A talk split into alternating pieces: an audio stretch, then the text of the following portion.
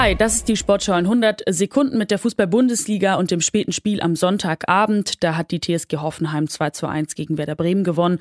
2 zu 0 lag Hoffenheim zunächst in Führung nach einem Doppelpack von Bayer.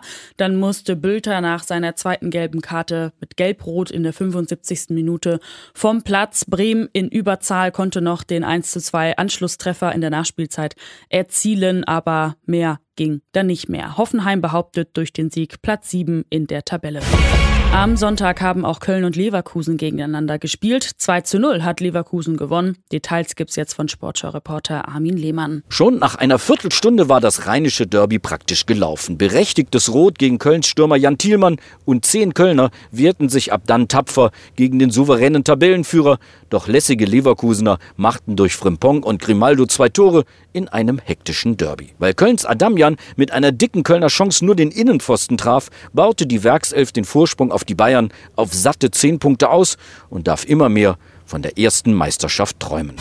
In der zweiten Fußball-Bundesliga ist das Rennen um die Aufstiegsplätze nach wie vor spannend. Der Hamburger SV auf Platz 3 liegend konnte am Sonntag nicht gegen Osnabrück gewinnen, sondern hat 1 zu 2 gegen den Tabellenletzten verloren. Und Paderborn und Magdeburg trennten sich 0 zu 0 unentschieden. Damit steht der Hamburger SV weiterhin auf Platz 3 in der Tabelle, wird aber verfolgt von Hannover, Kräuter Fürth, Paderborn und Fortuna Düsseldorf.